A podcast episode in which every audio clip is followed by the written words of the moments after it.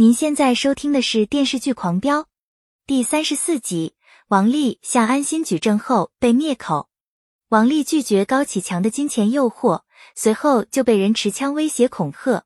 他战战兢兢来找赵立东请辞，赵立东替他可惜，月底就要宣布对他副局长的任命。王丽一心想离开京海这是非之地，回老家丽水。赵立东对高启强恨之入骨，可又抓不住他任何把柄。也只好同意王丽辞职。王丽辞职回到丽水以后，陆鹏还锲而不舍调查此案，结果就不明不白失踪了。王丽对此深感内疚，希望安心尽快找到陆鹏。安心录下王丽的证词。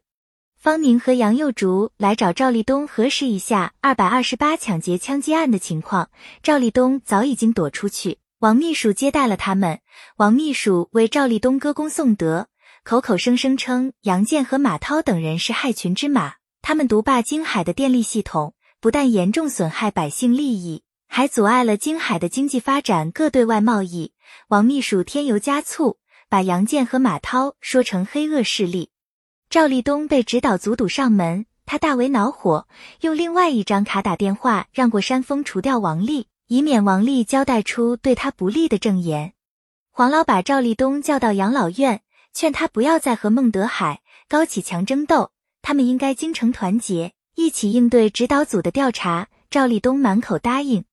方宁和杨佑竹向徐忠详细汇报了杨建和马涛利用电力谋取暴利的种种行为，徐忠觉得触目惊心。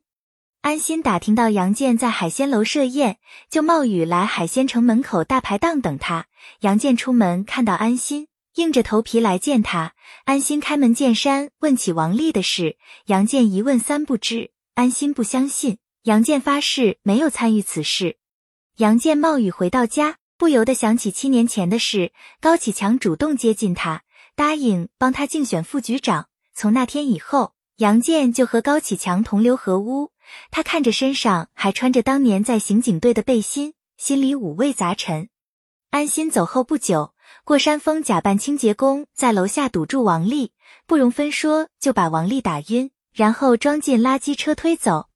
王丽醒来的时候，发现自己被捆在一条挖沙的大船上，他试图想逃走，结果被过山峰发现。过山峰把王丽打死，然后封存在水泥里。巡逻的干警路过，过山峰不动声色掩饰过去。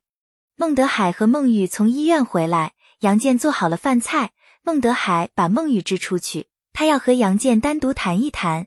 杨建面对孟德海咄咄逼人的追问，他只好承认早就和高启强有来往，他们之间的生意都是通过唐小虎对接。杨建对王丽被抢以及鹿晗失踪毫不知情。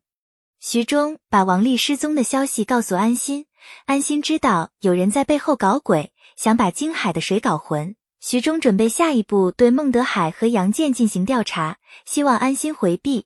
安心觉得他是最合适的人选，主动请缨去调查他们俩。安心请高启强吃饭，开门见山问起王丽失踪的事。高启强一口咬定此事和他无关，还把高启兰叫来。高启强明确讲明高启兰对他的事一无所知，让高启兰和安心尽快结婚。高启兰想报名医疗队去非洲，让安心作为家属和他同行。安心婉言谢绝，答应到时候去机场送他。高启强打电话向赵立东求助，赵立东让王秘书。高启强被安心盯得死死的，希望赵立东帮他排忧解难。